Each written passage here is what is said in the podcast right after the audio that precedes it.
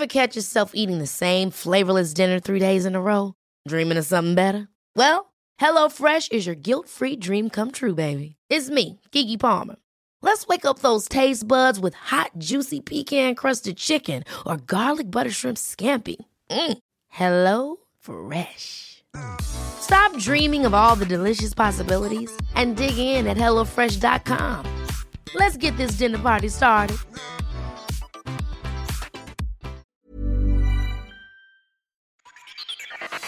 La cocina, el lugar perfecto donde todo sucede. Aquí empieza el viaje culinario. Acompaña a la chef Ana Martorell a descubrir el secreto para encontrar el sabor imposible que obsesiona. Bienvenidos a Gastrolab. Comenzamos.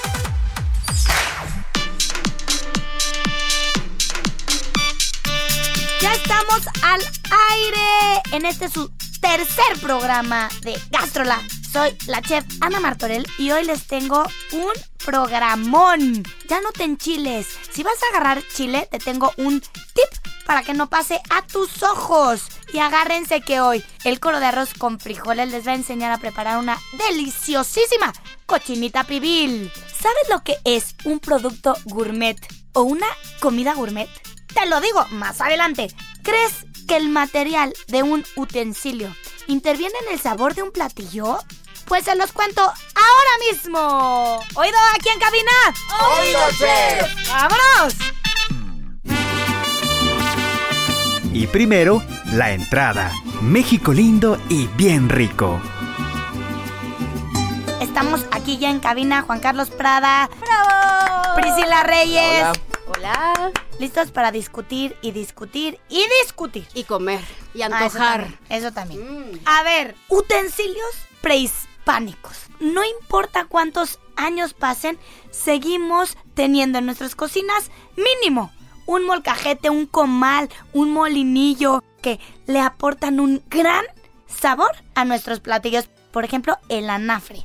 El anafre es una estufa hecha de barro, hoy principalmente de metal, en la que se quemaban leños y a base de eso fue nuestra primera estufa. Comal. Priscila Reyes, ¿qué sería de unas grandes quesadillas? Sin un comal. Es más, no nos vayamos tan lejos. Hoy mucha gente tiene el comal de, de acero o un comal de metal, pero ya casi nadie tiene comal de barro. Ah, caray, esa no me la sabía. ¿Comal de barro? Ah, bueno, los, Nunca los- he visto uno, chef. Ay, ¿cómo crees, Te Priscila? juro, ¿Comal de barro? ¿Comal? Comal de barro. comal de barro. Sí, sí. Híjole, la próxima voy a traer, el próximo sábado voy a traerte un comal de barro. El metate y molcajete. Esta piedra volcánica da una característica y un sabor indiscutible tanto a las salsas como al, al mole. Juan Carlos, que lo sabes todo, instruyenos, Juan Carlos, por favor. A ver, ¿Me puedes decir cómo se llama la piedrita con la que aplastamos? tejolote. Yo le decía la piedra para moler. Ah, breviario cultural. Tejolote. La piedrita con la que machacas en el molcajete. Nunca se vayan. Yo les voy a dar un tip importantísimo, aparte de los de cocina que siempre doy. Nunca irse a dormir sin haber aprendido algo. Soy pro de usar metate y molcajete y todo, pero ¿no crees que la limpieza es, es este complicada, no? Luego la gente ahí se quedan restos de comida. ¿Cómo le haces para manejar Hay eso? que curar, hay que curar 100%. Antes del primer uso de un molcajete se cura. Yo, por ejemplo, ¿Qué es curar? Yo ¿qué no es sé, curar? por ejemplo. Ok, puedes hacerlo ya sea con granos de sal, con arroz o yo lo hago con ladrillo. Y con el tejolote le vas dando y machacando y machacando y entonces esas partes se van a introducir en todos los agujeritos que tenga tu molcajete para que cuando hagas una salsa o algo así No se meta. no se meta. Después lo meto yo al horno a temperatura alta. Evidentemente, al ser piedra volcánica, no le pasa nada, no se rompe ni nada. A ver, ya está llegando el coro de arroz con frijoles. ¡Yay! Vamos a cantar la cochinita pibil. Cochinita hay que preparar un platillo yucateco. Para hacer tortas, taquitos y panuchos exprime un kilo de naranjas mm, con otro de toronjas. toronjas, medio de limón y de laurel dos hojas, cochinita y que prepara.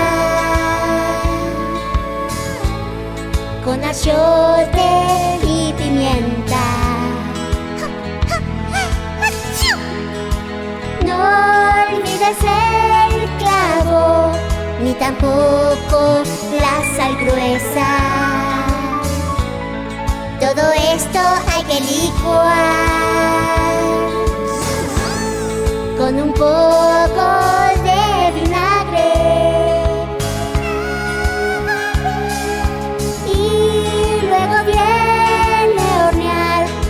oído a lo que cante. Cochinita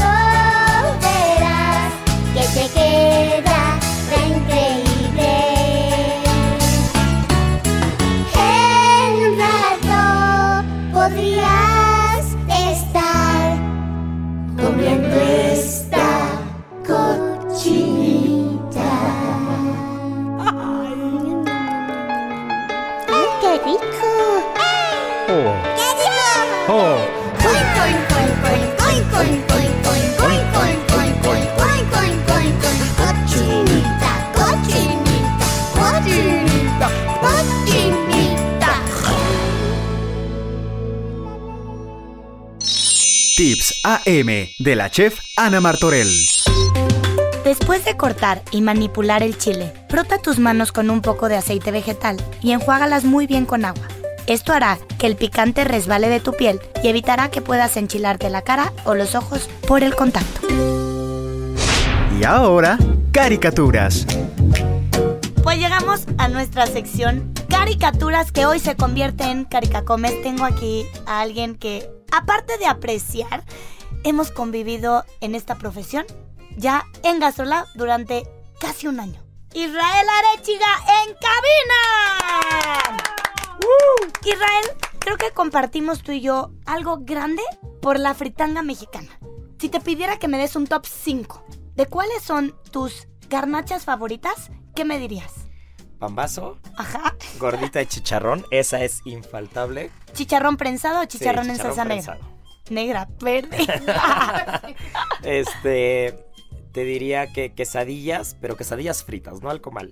Este, es que bueno, tacos podría decir mil, pero bueno, mil, pero no creo que sea como fritanga el taco, ¿no? Más bien- Depende, una flauta es un taco y es fritangueroso. Pues sí, tal vez una buena flauta, Con su crema ácida, su queso, quesito, lechuga. su salsa verde cruda. ¿Dónde nos vamos Esto- de aquí? Esto, esto no se vale. De ¿A aquí al dónde nos mercado de vamos de Coyacán. aquí? ok, dime tu puesto favorito para ir un sábado en la mañana. Ay, eso es difícil, ¿eh? Pero yo creo que mi puesto favorito sería tacos de barbacoa. Israel, ¿quesadilla es igual a queso? No, para nada. ¿Quién engañó a la gente de esa manera? ¿Qué es una Quesadilla en la? Ciudad de México, en la Ciudad de México, no tiene que traer queso. Me va a crucificar la mitad de la gente que nos está oyendo. ¡Es un taco! No. No, no, No. no es un taco. Una- Quesadilla puede ser de puede ser de picadillo, de chicharrón, de papa, uf, de carne de res, de tinga de pollo. Ok, entonces de quieres decir que en la Ciudad de México quesadilla no necesita llevar queso, pero en el estado, en diferentes estados sí. Pues al parecer sí. ¿Una quesadilla de pastor se llamaría quesadilla de pastor?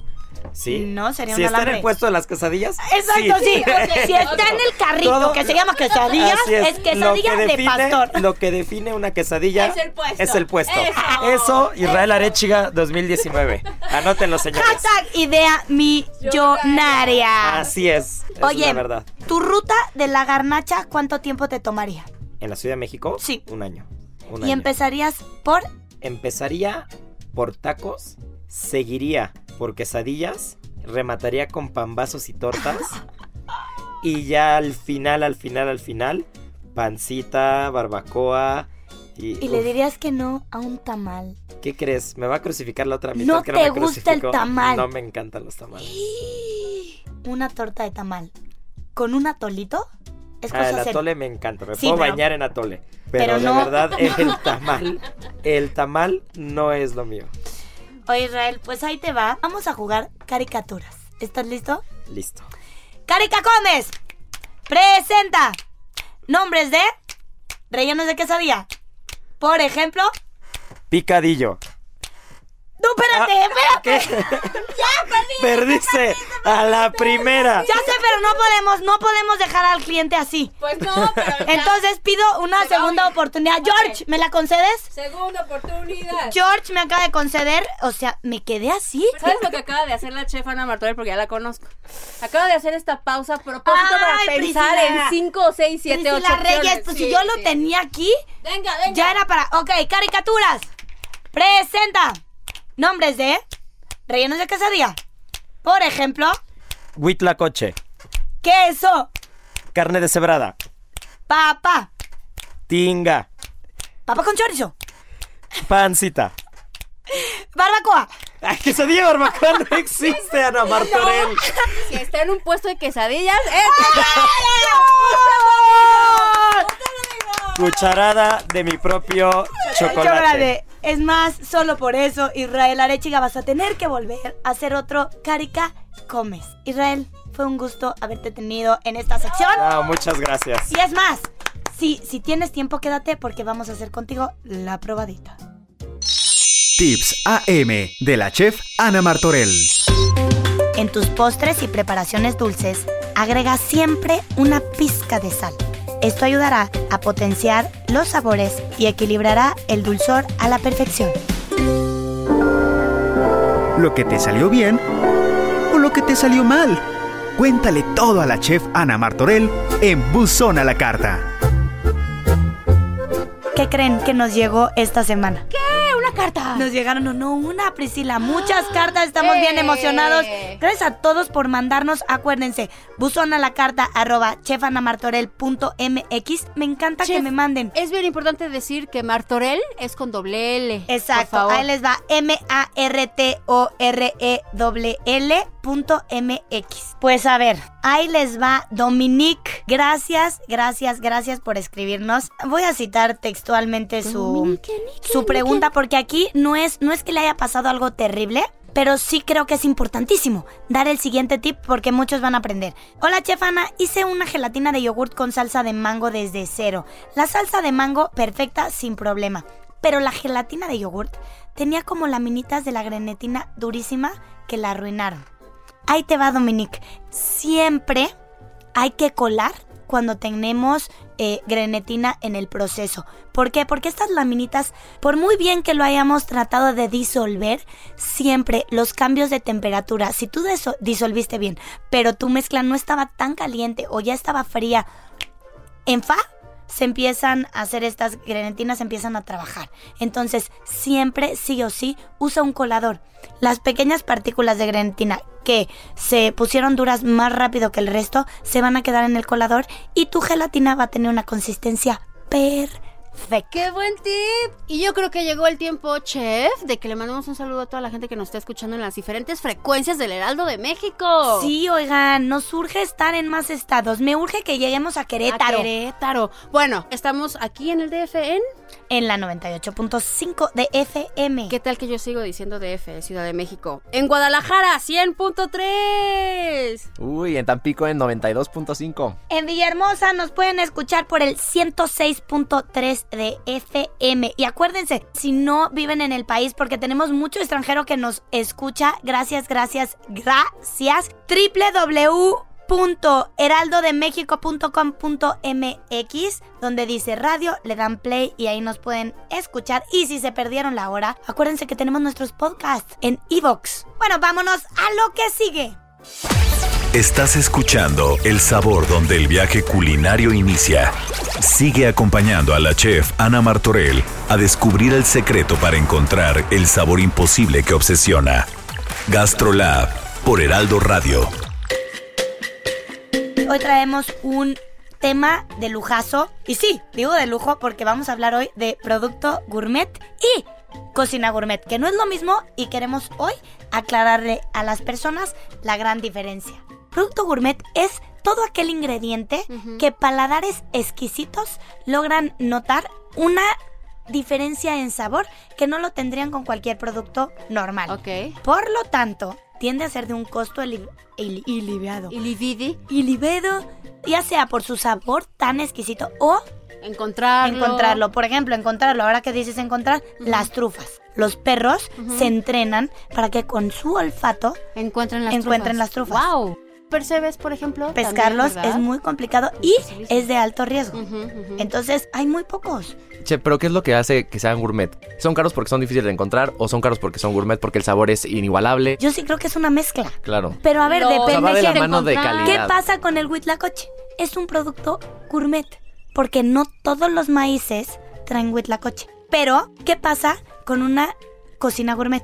Yo puedo convertir al maíz en un platillo gourmet, haciendo un tamal realmente que cambie tu perspectiva de tamal y te lo haga a otro nivel, un tamal gourmet. Que ahí entra tu conocimiento como chef, ¿no? O sea, yo creo que también la ahí no cocina im- gourmet se basa en que tú como chef le das este trato especial a ese ingrediente y que sabes usarlo. Y lo llevas a un nivel gourmet. Y ahora, ¿qué tanto, ¿qué tanto es percepción, chef? Porque al final, como platicábamos, ¿no? Tú me decías, pues es que me fui de viaje con mis hermanos y mis hermanos de verdad es que no aprecian la cocina que yo quería, o sea, como esa comida. ¿Qué tanto es percepción en a la ver, parte de mis decir gourmet? hermanos, claro, mis hermanos prefieren irse por una hamburguesa, ya saben, esta de color rojo y amarillo que tiene una M, ajá, Claro. a comerse un foie gras. Pero 100 Que veces. para ti es trágico siendo chef. Para me mí sería trágico, Oh. pero ahí te va. No tienen un paladar exquisito. Discúlpenme, no los estoy haciendo menos ni mucho menos. a los hermanos de la chef. Enrique y Bárbara les mando un saludo enorme, pero su paladar no es esquini... no- Ni siquiera estoy hablando de fineza o Digamos no. que su paladar es un paladar comercial. No cualquier persona te identifica el sabor tan especial, un umami en un ingrediente. No tiene que ser un conocedor. 100%. Y no nada más un conocedor, va en gustos. Es como me dicen, a mí, please, no gastes en, en darme foie gras. A mí, dame un... Paté de esos endia- endiablados de jamoncito chiquito. Y a ¿cómo mí me da un infarto. Perfecto. Que tu paladar no te guste, no te lo comas. Ay, les voy a contar Es tu algo. anatomía, Ma, espero que no me estés escuchando, pero llega un día mi mamá. Ya sabes, le voy a servir un evento a su casa, le pongo foie gras. No, bueno. Y le habla a una tía a decirle, dame la reseña del evento. No, es que Ana nos dio un paté. Y yo gastando en foie gras. Le digo, ma, no. Ah, ah, espérate, un paté y unos champiñones. Le digo, ma, era foie gras y trufa. No, me muero. Y ella decía, es que este paté y el champiñón sabían espectaculares. Y muchas veces también hablamos que a lo mejor no lo conocías. No, no tiene por Ah, qué identificar la gente que es un foie gras. Ese- esa es otra cosa. O sea, de entrada estamos en México y seguramente el 95% de la población no tiene un paladar exquisito para cosas gourmet que no sean mexicanas, porque, ojo, hay productos gourmet mexicanos. El escamol. Eh, el escamo, lo que acabas de decir, el, Y a lo mejor te voy a decir Huitlacoche. el que huitlacoche. para las personas que están en contacto diario con el escamol, para ellos no es un producto gourmet. Señores, se acabó, porque seguiríamos discutiendo y discutiendo Qué gran y tema, chef. discutiendo. Qué gran tema, chef, el de hoy. Mercadotecnia, difícil de conseguir o paladar exquisito. Uf. Tips AM de la chef Ana Martorell. Para que tu omelette quede esponjoso y tierno, agrega dos cucharadas de leche a tus huevos al batirlos y asegúrate que espumen. Esto dará mucho mayor volumen y textura a tu platillo. Llegó el momento del sabor. La probadita. Israel Arechiga en el estudio en la probadita. Ok, Israel, ¿estás listo? Pues me siento como Grey, pero. Ok, enfrente tuyo tienes un plato. Quiero que lo toques. Un plato enorme. Sí, ya lo sentí. En el centro hay un platito. Ay, pero, una, pero es nada. Es nada. Ajá. Quiero que te lo acerques y lo huelas. Dime a qué huele. Huele a Huele- dulce, huele a salado, Huele a como a grasa. a grasa. Podría ser frito, ¿no? Sí, huele como a fritura, como a tamal, como a maíz, No, porque ya me dijiste que no te gusta el tamal. Ok, ¿de qué color crees que es?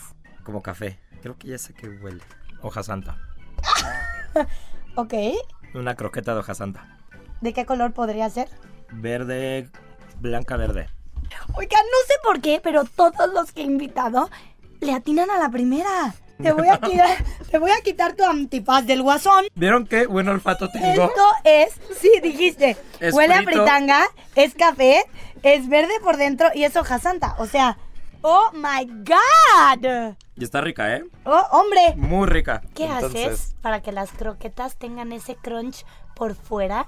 Y cuando amo esta palabra porque no sé por qué últimamente me estorbaba, ¿eh? Pero la digo un chorro ahora. Es untuosa por dentro. Sí, que la gente a veces cree y te dice, ah, bolitas de queso. No, no, No, sí. tiene queso adentro. Hay, habrá las que tengan queso o no. Pero para que quede crujientes, la bechamel, una vez hecha la bechamel, se enfría. Y el principio normal es, pues como tiene grasa la crema, se endurece. Después boleas, haces bolitas.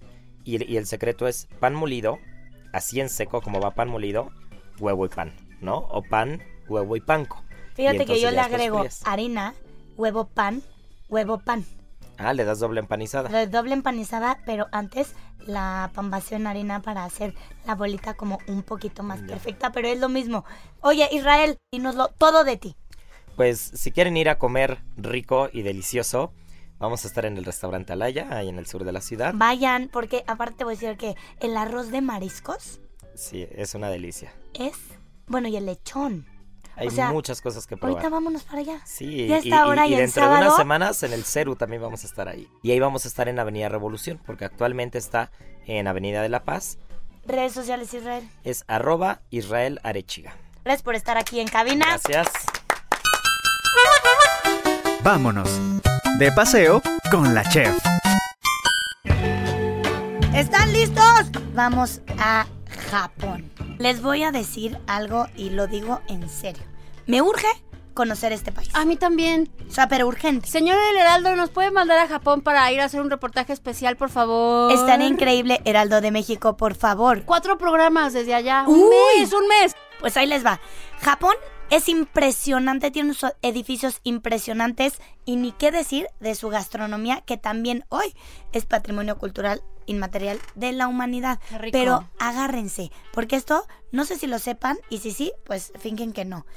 Los primeros días del año, por ejemplo, hablemos del 2019, Sí. se da la subasta más especial del mercado. Ok. Este año se subastó un atún, pero era un atún rojo de 278 kilogramos. Y ¿Qué? hay que decir que es está en peligro de extinción, por lo tanto atún. es un atún muy valioso. ¿Cuánto crees? ¿Qué? Pues no lo que- hubieran pescado de entrada. Miles de ¿no? dólares, miles de dólares. Sí, bu- bueno, no, pero así que... Ok, dame un número. 20 mil dólares. Ay, yo iba a decir 3 mil dólares. No, bueno, este, 21 mil dólares. ¿Están listos? Ajá. Sí. 3,1 millones de dólares. Espérate. El Kiyoshi ¿Solo por ese atún? solo por ese atún. No lo puedo creer. Kiyoshi Kimura, No lo puedo creer. un magnate, dueño de cadena de restaurantes de sushi, pagó 3.1 millones de dólares por un atún rojo de 278 kilogramos. Seguramente era el último ya en su existencia. Bravo, ¿eh? Bravo, magnate. A ver. Ahorita vamos a recibir la llamada de Kiyoshi cerrando nuestra estación. No, a no, ver, quiero probar ese atún. en un día normal, este mismo pescado a lo mejor se hubiera, su- se hubiera subastado nada más en 60 mil dólares. No, Pero como era locura. la primera subasta y es una subasta que mucha Importante. gente espera, Ujú. se pagaron 3.1 O sea, millones 60 de mil dólares. 60 mil dólares mío. también es superior a lo que dijimos. Muy 20 mil, superior. 21 Wow. Juan Carlos, ¿en cuánto estaría que el kilo de atún? No, bueno, del que Cada se vendió. kilo del que se vendió costó 11.151 dólares. No, bueno, qué. No, y qué eso en cosa. pesos, ¿cuánto es, chef? Estamos hablando de 216 mil pesos mexicanos por kilo de atún. No, incomprable. Incomprable. Este mundo o sea, está loco. no sé si, ok, ya lo compraste, tienes una cadena de restaurantes de sushi, lo tienes que sacar. Bueno, no claro. sé si lo sacó a un precio súper elevado, ahora salió en todos los noticieros y todos querían ir a probar ese atún. Ahora, vale muchísimo la pena ir a este mercado. Es hoy en día uno de los lugares más visitados por los turistas para ir a una subasta de atún. Ay, por favor, señor El Heraldo, que nos lleven a Tokio. Que nos lleven a Tokio. Que nos lleven a Tokio. Bueno, y si no nos llevan a Tokio, neta, hay que empezar a ahorrar, hay que agarrarnos una alcancía. Un cochinito. ¿De qué tamaño la alcancía? No, depende, depende si solo caro. quieres pagar tu boleto de avión o quieres entrarle a la subasta, porque si No. no, entonces agárrate un cochinón. Jamás, jamás. Un co- Cochinón. Vámonos a nuestra siguiente sección. Y para terminar, de postre, un cuento. Y de postre, señores y señoras, sí, llegamos a nuestra parte legendaria. Cuenta la leyenda que Tonatiuh, dios del sol, se enamoró perdidamente de una joven llamada Xochitl. Por lo mismo, tomó forma humana para poder estar cerca de ella. Xochitl se enamoró del dios del sol, sin saber que era un dios. Pasaron 20 atardeceres llenos de felicidad y siempre les dolía despedirse. Oh, cómo me entristece separarme de ti. No es un adiós, es un hasta luego, mi amada. En el último atardecer, Xochitl decidió seguir a su amado, pues no quería estar sin él. Y fue cuando vio que Tonatiuh desapareció arriba de un monte en un destello de luz. Ella, cegada por el resplandor, corrió asustada y cayó por un barranco. Al volver Tonatiuh y ver a su amada, Xochitl, no, no. la tomó entre sus brazos y derramó una lágrima que hizo que Xochitl se transformara en una bella flor que se llamó Cempasúchil. Pues señores y señoras radioescuchas, todos los que nos escuchan, etcétera, etcétera, esto ha llegado a su fin. No, sí, sí. Nos vamos, no sin antes agradecerles a todos los que en su preferencia está el 98.5 de FM Heraldo Radio. Gracias, nos vemos próximo sábado, misma hora. Los queremos. Pris, Prada, gracias, nos vamos. Bye. Esto fue Gastrolab, el lugar donde empieza el viaje culinario. No te pierdas la siguiente emisión y acompaña a la chef Ana Martorell a descubrir el secreto para encontrar el sabor imposible que obsesiona. Por Heraldo Radio, donde la H suena y ahora también se escucha. Una estación de Heraldo Media Group.